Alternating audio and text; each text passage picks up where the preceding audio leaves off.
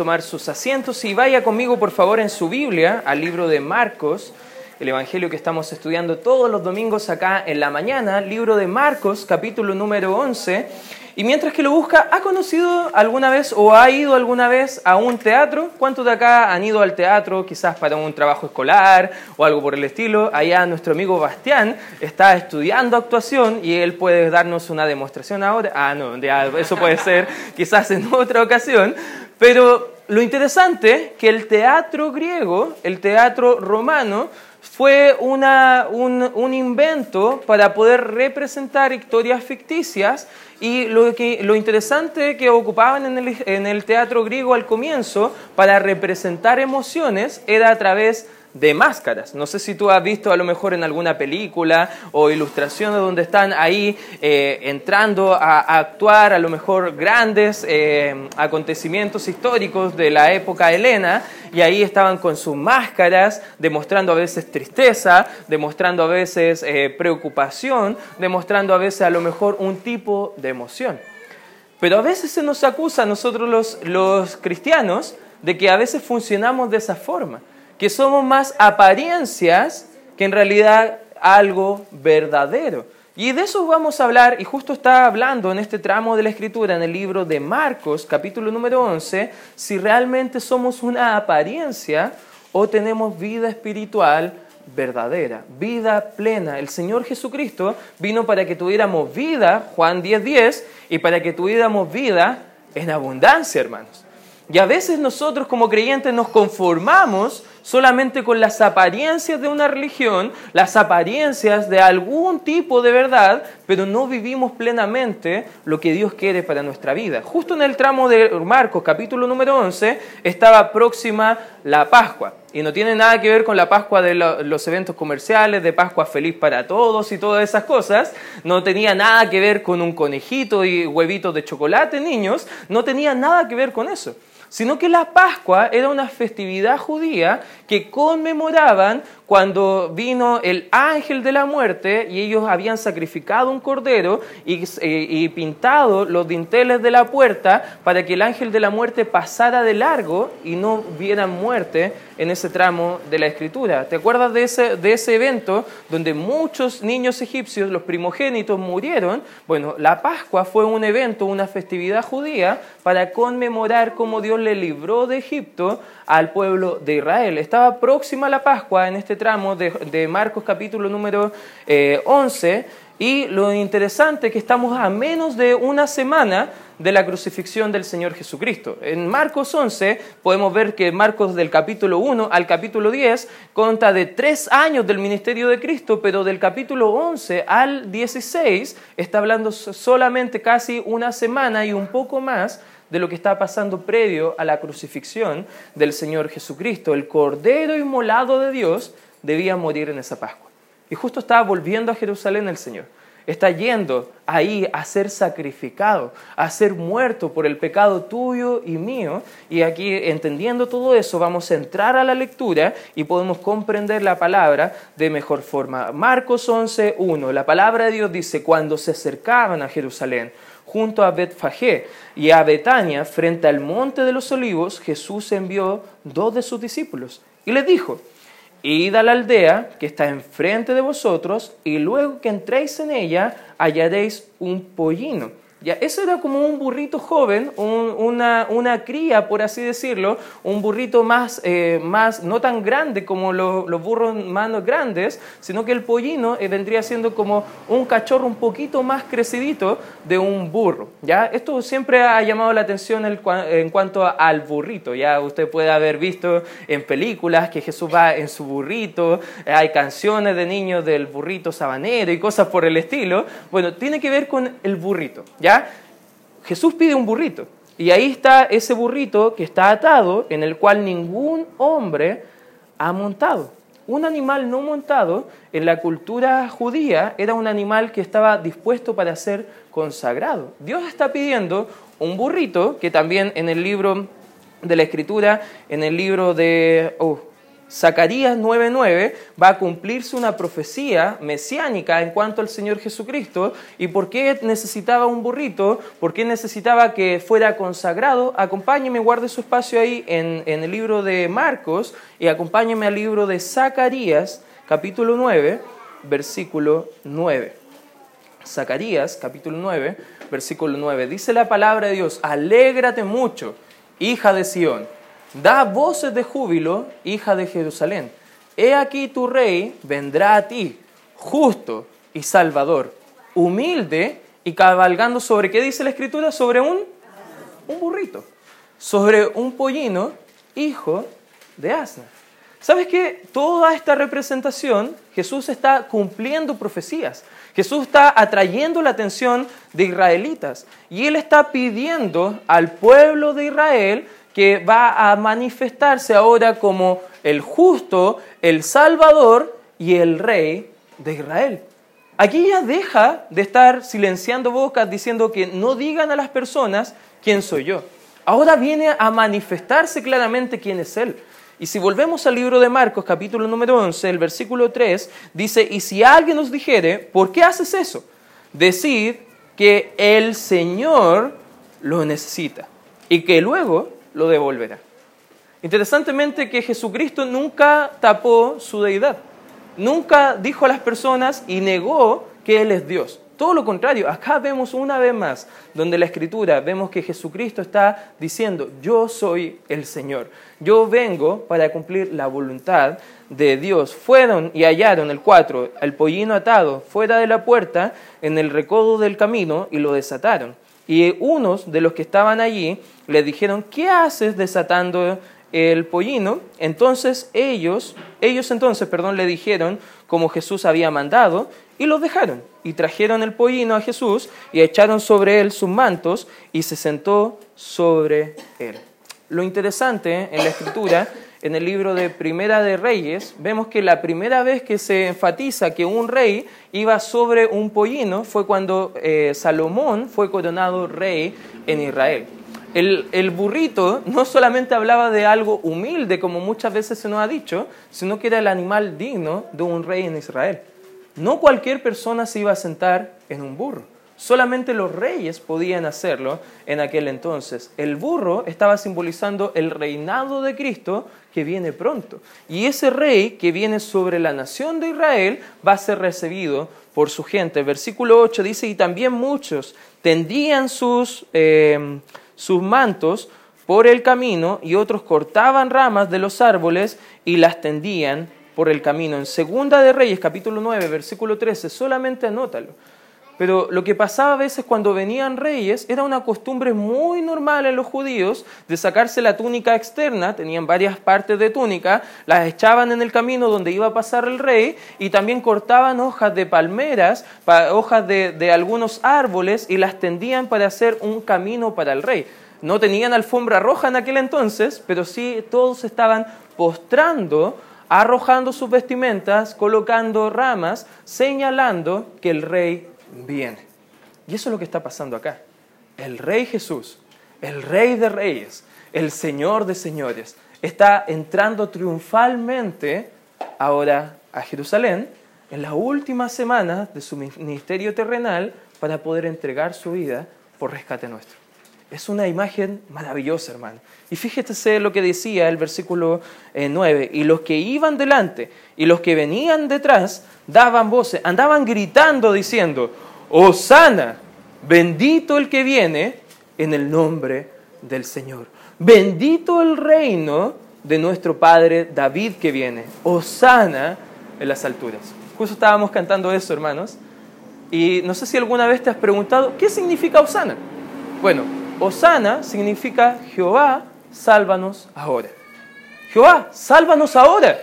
Eso estaba gritando el pueblo de Israel. Señor, tú que vienes, Jesús, el Hijo de David, que vienes postrado, sentado en tu burro, para que puedas ser el rey sobre nosotros, sálvanos. Qué lindo grito, hermanos. Pero lo interesante es que el judío no estaba pensando en su salvación espiritual, sino que quería ser salvo políticamente del yugo de esclavitud romano. Incluso en el Evangelio de Mateo, tristemente, después de todo este cuadro, el Señor Jesucristo mira a las multitudes y no está feliz por el recibimiento. Llora amargamente al ver la condición espiritual de Israel, porque querían un rey político, pero no un salvador espiritual. Quería alguien que les solucionara los problemas aquí y ahora, pero no querían la salvación que viene del Señor. Cristo vino, hermanos, para darnos vida eterna y vida plena. ¿Qué podemos aprender de este relato que estamos leyendo, hermano? En primer lugar, podemos ver las apariencias sin salvación del pueblo de Israel. ¿Sabes que el pueblo de Israel era un pueblo de muchas apariencias? Era un pueblo que ellos estaban diciendo y reconociendo, teniendo mucho orgullo en su corazón, diciendo nosotros tenemos al Dios verdadero, nosotros tenemos la palabra del Dios verdadero. Nosotros fuimos librados de, de, Egipto para ir a una tierra prometida que Dios nos dio. Pero ¿sabes qué? Todo eso se transformó en un punto de la historia en dejar de centrar la atención en Dios y empezar a centrar la atención en el pueblo de Israel y en la religión. Y en un punto, no entendemos cuándo específicamente, pero la gente empezó a ver a Dios solamente como un genio de la lámpara que estaba para solucionarle sus problemas, pero no aquel rey que vino para salvar el pecado de las personas. ¿Sabes que el grito sana significa eso? Jehová, sálvanos Ahora, acompáñame rápidamente al libro de los Salmos, Salmos capítulo 118. Acompáñame, por favor. Salmos capítulo 118. Fíjate lo que dice la Escritura en el versículo 25 y 26. Si se lo tienen, me puede dar un fuerte amén, hermanos. Oh Jehová, sálvanos ahora. Te ruego, te ruego, Jehová, que nos hagas prosperar ahora. Bendito el que viene en el nombre de Jehová desde la casa de Jehová os bendecimos. El salmista estaba rogando al Señor por la salvación. Y sabes qué, si estamos acá es por pura gracia del Señor. Y si podemos acá estar disfrutando de salvación y vida eterna, es porque Cristo decidió esa semana ir contra todo pronóstico a la cruz del Calvario para morir por nosotros, hermano.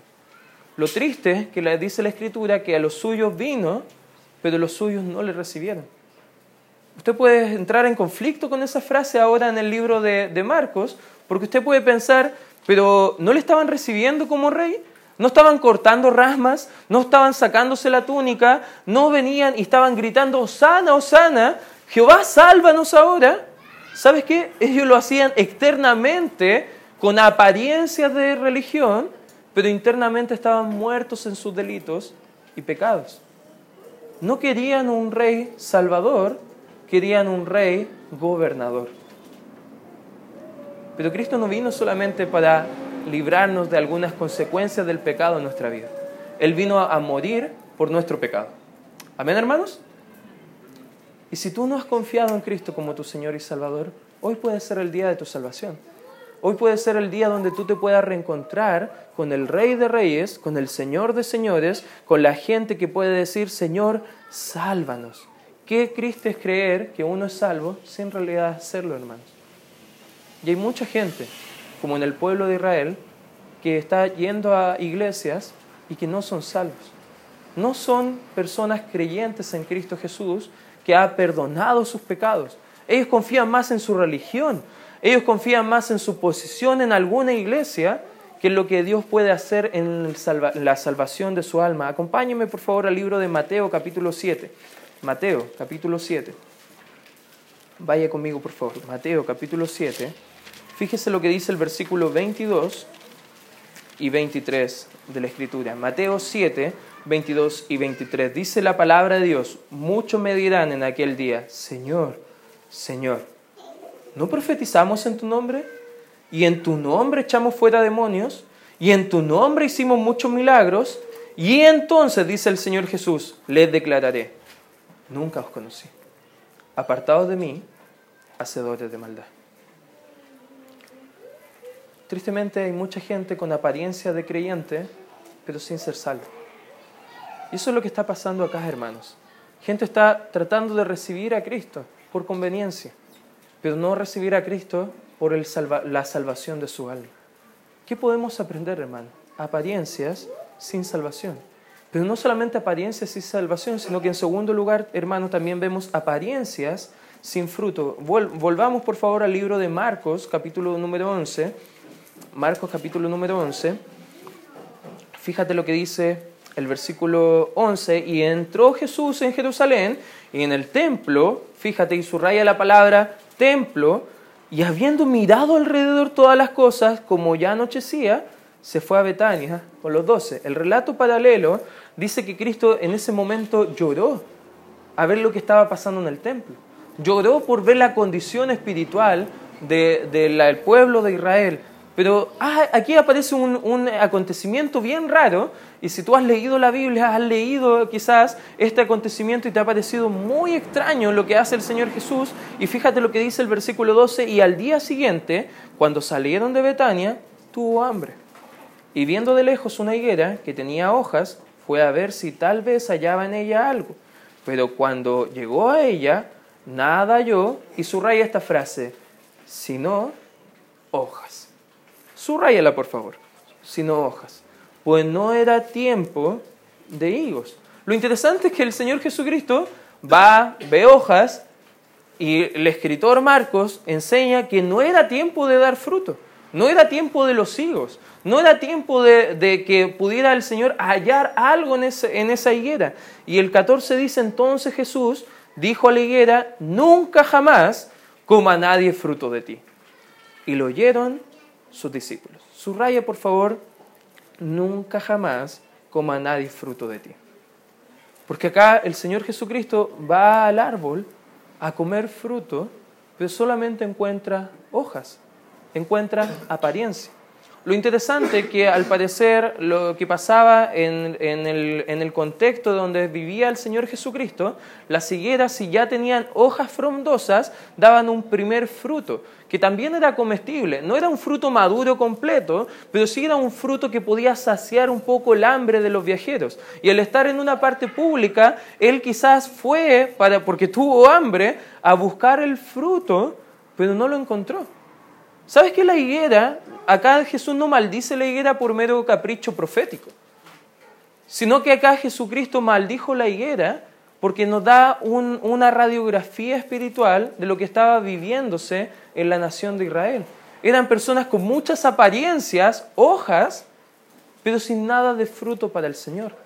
Incluso en el Antiguo Testamento la higuera era una forma como el Señor Jesucristo eh, hablaba acerca de su pueblo Israel y los identificaba como la higuera, como viñedos. Y habla mucho en el Antiguo Testamento con respecto a esto. La higuera que le salen hojas en marzo o abril, recién va a producir frutos en junio, agosto. Estamos como en abril aproximadamente en este relato en el libro de Marcos, y claramente ya tenían hojas. Y se esperaba que tuvieran hojas. Pero también se esperaba que tuvieran fruto. Y a veces eso es lo que pasa en nuestra condición espiritual. Hay mucha apariencia, hermano. Hay mucha religiosidad. Venimos bien bonitos a la iglesia. Pero a veces en nuestra casa no hay nada de fruto de salvación. A veces en nuestras vidas espirituales Dios quiere encontrar algo en nosotros pero solamente encuentra hojas. No haya nada de fruto en nuestra vida. Y eso le pasaba a la nación de Israel. Estaban viviendo de apariencias, estaban viviendo solamente mostrando a las personas qué podían ser. En Miqueas 7, del 1 al 6, léelo en casa, Jesucristo muestra que siempre cuando hay hojas en los viñedos, quiere también ver fruto. Y en el libro de Juan capítulo 15, y ese sí acompáñame por favor, Juan capítulo 15, versículo 5, para tener una aplicación para nosotros como cristianos hoy en día. En Juan capítulo 15, versículo 5, dice la escritura, yo soy la vid, vosotros, los creyentes, son los pámpanos. El que permanece en mí y yo en él, este lleva cuánto fruto dice la escritura? Mucho fruto porque separado de mí, nada podéis hacer. ¿Sabes lo que pasaba con Israel? Llevaba mucho tiempo alejado realmente del Señor.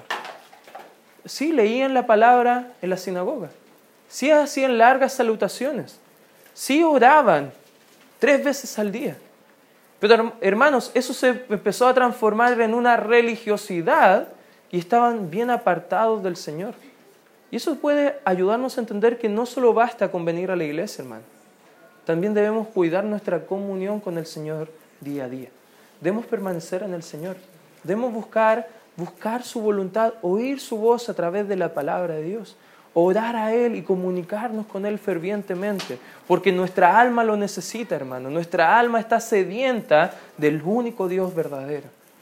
Y debemos buscar dar fruto al Señor. Versículo 16 del mismo capítulo 15 de Juan dice, no me aleguéis vosotros a mí, sino que yo os elegí, perdón, elegisteis vosotros a mí, sino que yo os elegí a vosotros y os he puesto para que vayáis y llevéis, ¿qué dice la Escritura? y vuestro fruto permanezca. Para que todo el que pidiereis, para que todo lo que pidiereis al Padre en mi nombre, Él os lo dé. Lo vamos a ver más adelante, hermano. Como después vienen las personas, los discípulos, y ven la higuera seca de la raíz para arriba. Esa higuera demostraba que Israel estaba próximo a su destrucción era un símbolo profético del Señor Jesucristo de la condición espiritual de Israel. Y hermanos, si no cuidamos nuestra comunión con el Señor, nos vamos a secar espiritualmente. Estamos prontos al castigo del Señor. Hermanos, apariencias sin fruto. En tercer lugar, ¿qué más vemos en este relato? Volvamos al libro de Marcos, capítulo 11, porque vamos a ver también apariencias sin santidad. Versículo 15 de Marcos 11 dice la escritura, vinieron pues a Jerusalén y entrando Jesús en el templo, comenzó a echar fuera a los que vendían y compraban en el templo y volcó las mesas de los campistas y perdón, cambistas y las sillas de los que vendían palomas y no consentía que nadie, nadie, perdón, atravesase el templo llevando utensilio alguno. Y les enseñaba diciendo, no está escrito mi casa será llamada casa de oración para todas las naciones, mas vosotros la habéis hecho cueva de ladrones. Y lo oyeron los escribas y los principales sacerdotes y buscaban cómo matarle, porque le tenían miedo. Fíjate lo que sigue diciendo, por cuanto todo el pueblo estaba admirado de su doctrina. Pero al llegar la noche Jesús salió de la ciudad. Siempre se demuestra un Jesús airado, enojado, en las películas, y tú preguntarás, ¿por qué lo hizo el Señor? Pero no era la primera vez que lo hacía. De hecho, en Juan capítulo 2 enseña que tres años antes ya lo había hecho. Un año después lo volvió a hacer. Pero ahora estaba enojado al ver la condición espiritual de lo que habían transformado el templo de adoración, de oración al Señor. Tanto la higuera como la limpieza eran actos simbólicos del Señor mostrando el juicio que venía sobre Israel, mostrando el juicio por sus apariencias. Imagínate el cuadro de lo que estaba pasando ahí en el templo. El templo judío era una maravilla arquitectónica, era muy resplandeciente. Pero imagínate llegando al templo para adorar a Dios y escuchas un gentío que no puedes oír ni tus propios pensamientos ver cambistas por aquí, gente que trae corderos por allá, y dicen los, estudiosos que durante la época de la Pascua 250 mil corderos eran vendidos solamente en esa semana. 250 mil corderos. Más de 5 millones de personas estaban en Jerusalén para esas fiestas. Tú sabes que los animales no son cosa limpia. ¿Te puedes imaginar el olor que había en el templo? ¿Te puedes imaginar los negocios que estaban viviéndose en el templo? Y dicho sea de paso, los sacerdotes eran aquellos que administraban todo el monopolio de la venta de corderos. Ya se transformó, dejó de ser lo que Dios estableció mediante la Pascua y comenzó a verse solamente eh, negocios, problemas, inmoralidades casas de cambio. Los cambistas eran aquellos que tenían una mesita y venían mucha gente de diferentes otros países y tenían que cambiar en moneda judía para poder vivir ahí dentro de Israel.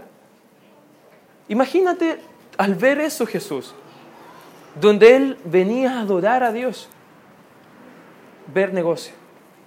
ver usura, ver gente que no estaba tan interesada en la santidad de su alma, porque el cordero era para recubrir los pecados por un año de la persona por su pecado, no lo traían sin ningún esfuerzo, solamente tenían que llegar, comprar uno y presentarlo al sacerdote. Habían transformado lo que Dios dijo en mera religiosidad. Apariencia, hermano. Mucho comercio, ruido y suciedad. Fíjate lo que dice Isaías 29. Acompáñame, por favor. Isaías 29.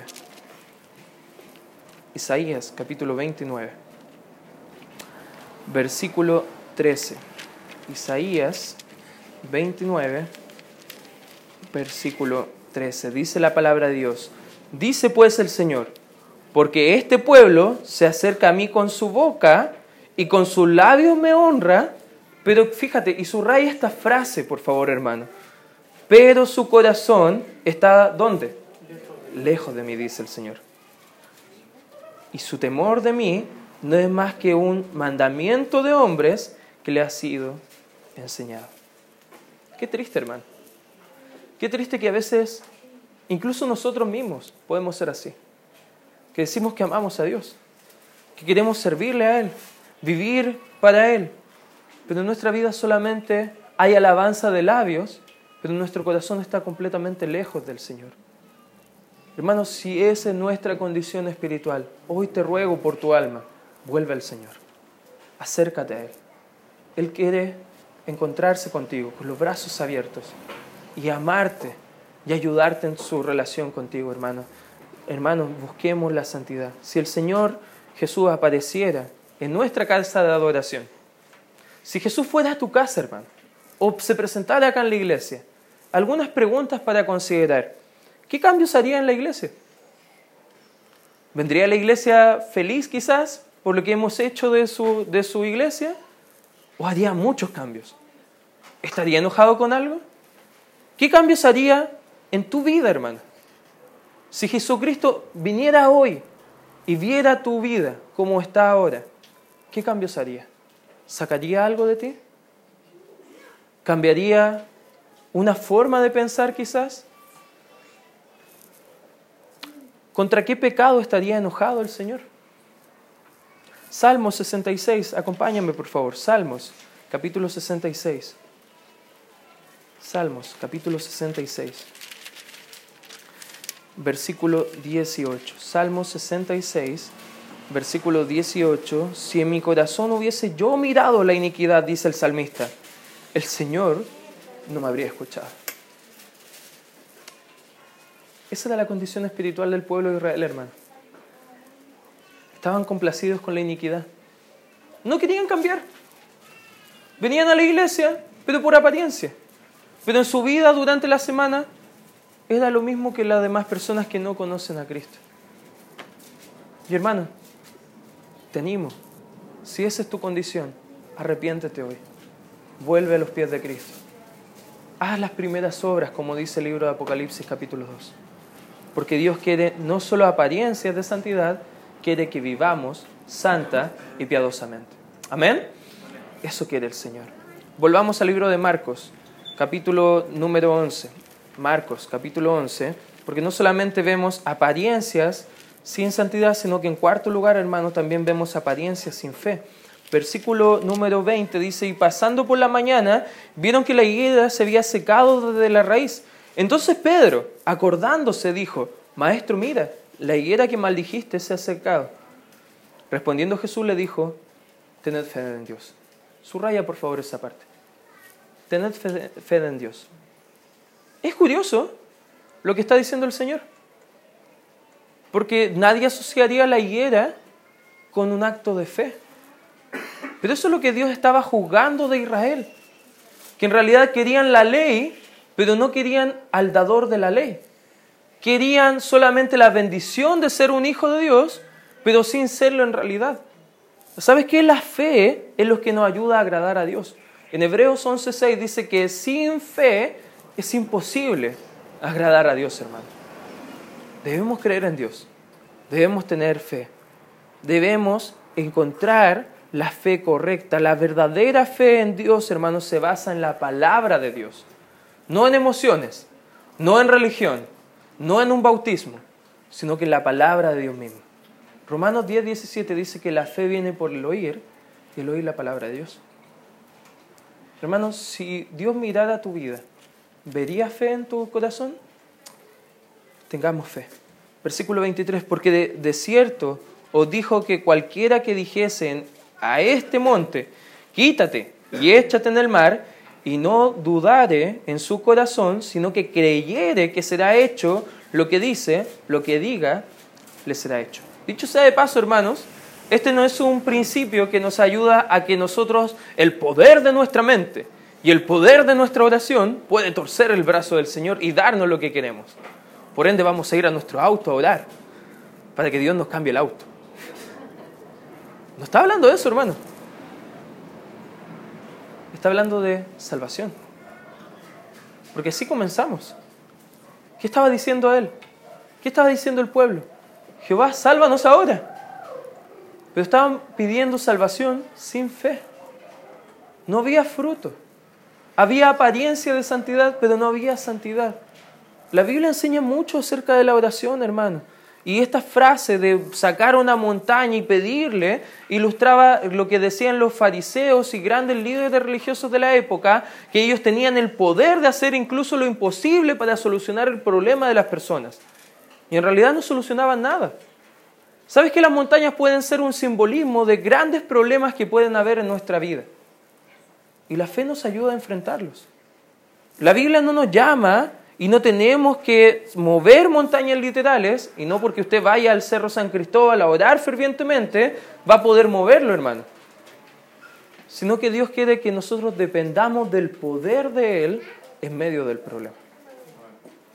Dios quiere que dependamos de Él, que tengamos fe en Él en medio de la tribulación. La Biblia enseña que la oración debe estar en la voluntad de Dios, primera de Juan 5, 14 al 15 que la oración es parte de nuestra comunión constante con el Señor, que no oramos para torcer la voluntad del Señor, sino que oramos para buscar la voluntad de Él. La palabra nos revela la voluntad del Señor. Por eso debemos orar con fe, entendiendo la palabra del Señor. Porque si oramos sin fe, estamos pidiendo algo completamente contra la voluntad del Señor. Un pastor llamado Warren Wiersbe dijo lo siguiente, el propósito de la oración no es hacer que se haga la voluntad del hombre en el cielo, sino hacer que se haga la voluntad de Dios acá en la tierra. Hermanos, cuando oramos al Señor, ¿qué estamos buscando? ¿Estamos teniendo fe? ¿Estamos buscando que se haga la voluntad del Señor en nuestra vida? Hermanos, podemos ser muy religiosos, pero Dios no está buscando gente religiosa. Está buscando creyentes que le adoren en espíritu y en verdad. Quiere gente que ame realmente al Señor y esté dispuesto a hacer su voluntad. Y si hoy, hermano, has llegado en esta hora con una apariencia, por amor a tu alma, te digo arrepiéntete y vuelve a los caminos del Señor. Y te quiero invitar a que examinemos nuestro corazón, examinemos nuestra alma y que podamos hacer un compromiso con el Señor. Inclinemos nuestros rostros, nuestras cabezas, cerremos nuestros ojos y vamos a dar gracias Padre Santo por este tiempo que podemos estudiar tu palabra y Padre te ruego Señor que lo que hemos aprendido en esta hora sea para examinar nuestros corazones y nuestra alma, de ver si hay alguna cuota de apariencia en nosotros Señor. Padre, gracias Señor, porque Israel nos ilustra los juicios que vendrán ante la desobediencia tuya, la desobediencia de nosotros a ti, perdón. Escudriña nuestra alma, examina nuestro corazón en esta hora. En el nombre de Cristo Jesús oramos.